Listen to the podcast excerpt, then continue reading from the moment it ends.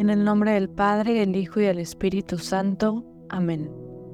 Ven Espíritu Santo, llena los corazones de tus fieles y enciende en ellos el fuego de tu amor. Envía tu Espíritu Creador y renueva la faz de la tierra. Oremos. Oh Dios que has iluminado los corazones de tus hijos con la luz del Espíritu Santo. Haznos dóciles a sus inspiraciones para gustar siempre del bien y gozar su consuelo. Por Jesucristo nuestro Señor. Amén. Buen día, soy Iracema García, miembro del Reino Christi desde el 2014 y esto es En Vela.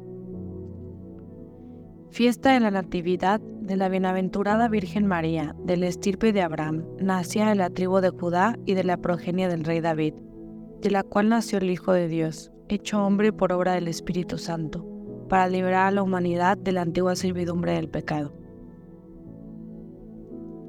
Esta fiesta se comenzó a celebrar oficialmente con el Papa Sergio I en el siglo VII. Esta celebración es justo nueve meses después de celebrar la concepción de María. El nacimiento de nuestra Madre podría asegurar que es el segundo nacimiento más importante de nuestra fe. Con este acontecimiento recuperamos la esperanza de la promesa salvífica de Dios, ya que por medio de María el pecado original fue aplastado por sus pies y con ello descubrimos una manera de vivir sin inclinación al pecado. La Virgen María no solo fue y ha sido un simple ejemplo de vida, sino que su intercesión es tal que nos ha otorgado como regalo varias advocaciones para mostrarnos su trabajo arduo en la salvación de las almas de todos sus hijos. El nacimiento sin mancha de María es una manifestación de la fidelidad de Dios con los hombres.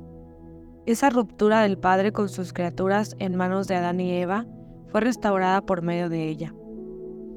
En la Virgen podemos reflejar las promesas divinas que Dios quiere que alcancemos. 1. La recompensa de la vida eterna. 2. Un alma sin inclinación al pecado. 3. Un corazón que solo se goza en presencia de Dios.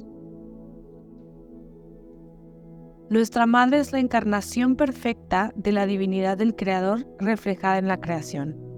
Una niña proveniente de una familia judía sencilla, pero imagino que llena de amor, que no había sido formada para ser experta en la fe, sino servidora del hogar joven, que nunca en su vida el pecado tocó su puerta. Todo esto fue usado como instrumento de la salvación de la humanidad.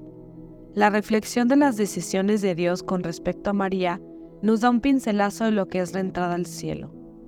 Para ser acreedores a este premio debemos de ser sencillos, fieles, entregados, humildes en conocimiento, con voluntad, así como lo es María. Como conclusión quisiera resaltar el amor de Dios hacia la humanidad, ya que todas las gracias que se reflejan en María son otorgadas por Él. Si ella nació sin pecado original, fue por Cristo y por misericordia de Dios. Es un regalo que por amor a los hombres nos otorgó y podemos resaltar tal regalo en su nacimiento. La vida de la Virgen María nos enseña a alabar a Dios por las gracias que le otorgó y las bendiciones que derramó por ella sobre el mundo. Pienso que realmente hoy hay una fiesta en el cielo.